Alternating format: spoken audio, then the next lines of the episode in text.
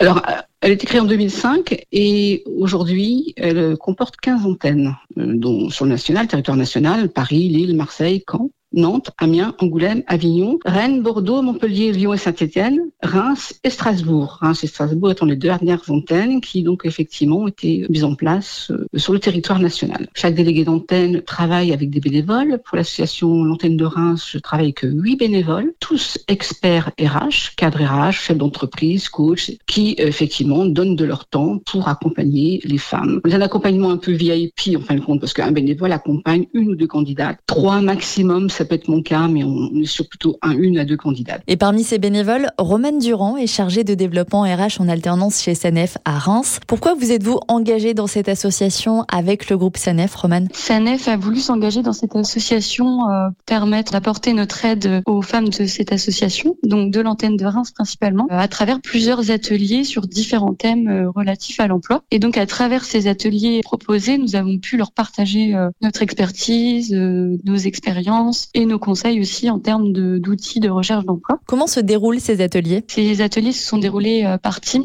et euh, les femmes de cette association ont pu s'inscrire aux différents ateliers euh, qui les intéressaient. donc on a proposé cinq thèmes. Donc le premier c'était le thème de la lettre de motivation. Il y a aussi le test de personnalité. Il y avait également le métier de l'assistanat. Donc c'est la présentation en fait de ce métier et tout ce qui a changé au cours des dix dernières années. Il y a aussi comment enrichir son réseau professionnel à travers l'utilisation des médias Euh, et enfin, l'entretien en face à face, comment bien préparer son entretien et comment bien se présenter. Donc ça, c'était le dernier atelier que j'ai présenté moi-même avec euh, ma responsable Cédrine.